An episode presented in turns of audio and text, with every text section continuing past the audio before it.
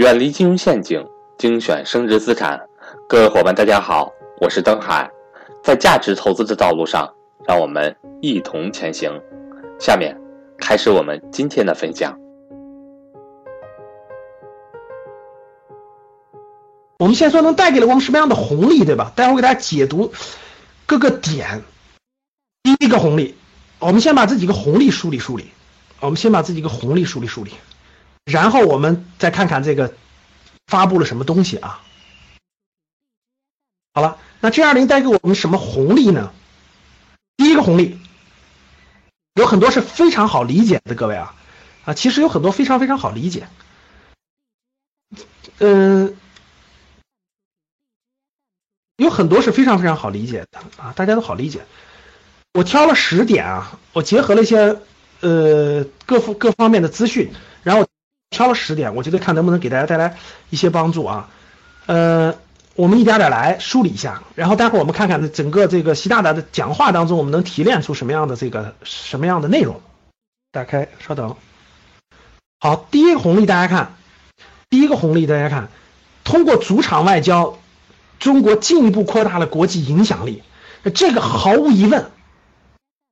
各位这一点我相信毋庸置疑的，对吧？这这是中国的主场外交，全世界的领导人，呃，这这都跑到这个中国来参加这个会议，那全世界的新闻媒体都要报道，对不对？全世界新闻媒体都要报道，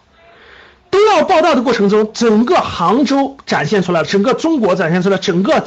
中国的影响力是绝对是扩大了国际的影响力的，这一点毫无质疑，毫无质疑，这个影响力是非常重要的。你的影响力越大，你在国际上的话语权也越多，很多事情也能展现出来。这个很好理解，我相信各位，这个价值我觉得是中长远的，这个价值我相信是中长远的，对不对，各位？它不是短期的，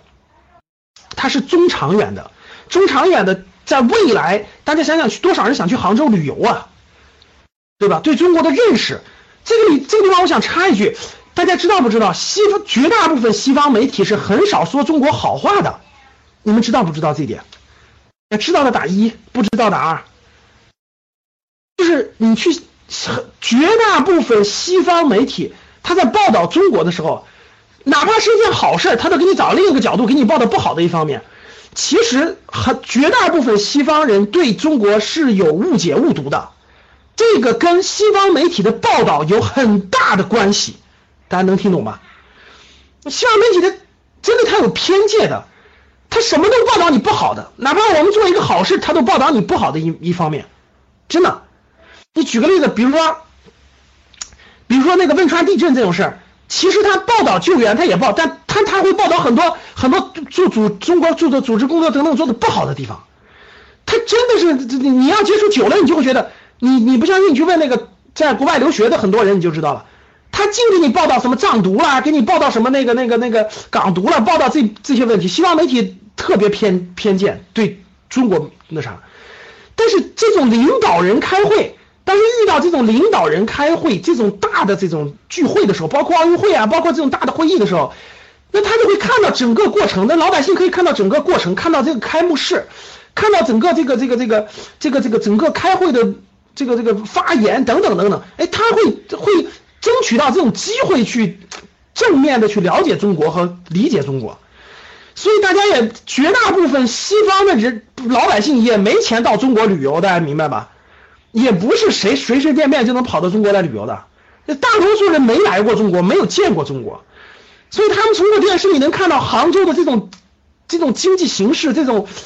城市建设、这种精神面貌，真的会觉得说中国好棒。其实中国现在的硬件条件各个是很好的，大家知道，所以这点就不用说了。这红一，红二，为世界经济开药方嘛，增强中国的话语权。我想这个，我相信这点这点大家好理解。习大大开门见山就说了。未来的发展方式是两个嘛，一个是加强各个国家加强这个调控，合力促进全球经济增长，维护金融稳定，包括那个促进贸易发展，对吧？再使贸易发展再深化，就是落实二零三零的可持续发展等等等等。其实这些都是中国的倡议，都中国倡议也是符合中国国家利益的，也是符合中国像“一带一路”啊这些国家利益的，对这种经济的增长绝对是正向作用的。所以你开这种大会，而且中国是唱主角，提出中中国的方案，绝对是增强中国的话语权，毫无疑问。这绝对是红利第二，红利第三，回击了中国经济崩溃论的错误言论，给世界吃下定心丸，那确实是这样。那这个这个这个，在整个 G 二零会议当中，在整个 G 二零会议当中，这个这个这个各个领导人到中国看到了中国的发展，而且国家领导人也反复强调了，中国属于是中速增中高速增长，增长的同时。其实为世界带来了发展的机遇。中国大量的进口东西，大量的采购各种东西。开 G20 峰会也再次强调了中国的这个货币稳定、经济发展形势等等的，就是给世界吃定心丸。第四点，